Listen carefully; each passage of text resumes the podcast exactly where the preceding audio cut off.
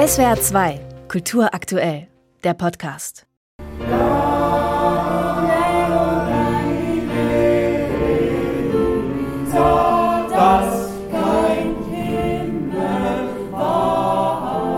Die Bühne ist leer, nur ein paar Gegenstände stehen im weiten, dunklen Raum. Ein Klavier und eine E-Gitarre, eine Schultafel, ein Teleskop, ein paar Bänke, ein Stuhl. Diese reduzierte Ausstattung reicht für eine Inszenierung, die die Geschichte vom Leben des Galilei als performativen Gesprächs- und Diskursraum begreift, in dem sich alles um die sehr heutige Frage dreht, wer im Kampf um die Wahrheit den Sieg davonträgt.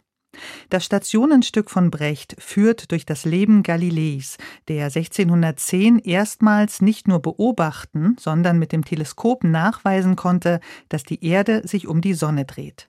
Seine Lehre wird von den Kirchenvätern zunächst verdammt, dann anerkannt, dann muss Galilei seine Erkenntnisse widerrufen und stirbt in kirchlicher Gefangenschaft. Die Geschichte von wissenschaftlicher Verantwortung, von Anpassung oder Widerstand wird von den sieben Schauspielerinnen und Schauspielern gemeinsam in wechselnden Rollen erzählt.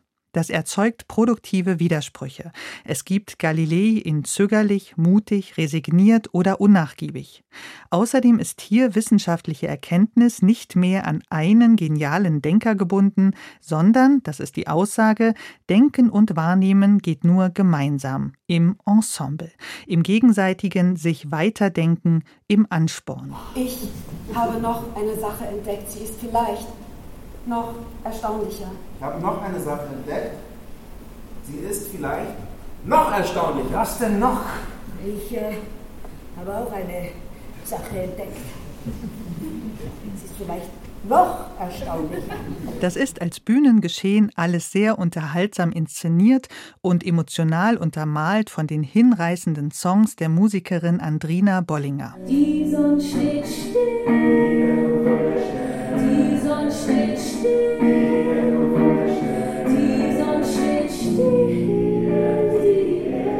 Mit den heftigen Auseinandersetzungen jedoch oder mit dem kritischen Fokus auf das Schicksal von Galileis Tochter weist der Abend oft in unsere ebenfalls wund gekämpfte Gegenwart und bildet einen ganz eigenen Kommentar zu den aufgeputschten gesellschaftlichen Diskursen, dem aktuellen konservativen Rückschritt und indirekt auch zu der Frage, was das wahre Theater sei. Etwa wenn Sebastian Rudolph mit typischer Diskursverdrehung die Vorstellung beendet, indem er unterstellt, heutzutage dürfe man ja gar nichts mehr sagen, noch nicht mal das Wort Aristoteles. So, also wenn jetzt hier Aristoteles in den Dreck gezogen werden soll, eine Autorität, welche die gesamte Wissenschaft der Antike und auch die hohen Kirchenväter anerkannten, dann scheint jedenfalls mir jede weitere Diskussion hier überflüssig. Unsachliche Diskussionen lehne ich nämlich ab. So, die Veranstaltung ist beendet. Sie können nach Hause gehen. Wiedersehen. Nach den Debatten um die angebliche Wokeness des Schauspielhauses Zürich und seiner vermeintlich überzogenen Innovationswut, die in der Kündigung des Intendantenteams endete, kann diese Inszenierung von Nikolaus Stehmann auch als Ansage an das Publikum gelesen werden. Ihr wolltet bürgerliches Sprechtheater, hier habt ihr es. Wir können auch solider. Und diese Dialektik hätte Brecht sicherlich gefallen, dass dieses Publikum hier einen Spiegel vorgehalten bekommt. In diesem ähnelt es den machtvollen Kirchenvätern, die das Neue ablehnen, damit ihre Weltsicht nicht ins Wanken gerät. That's in the Bible, Genesis chapter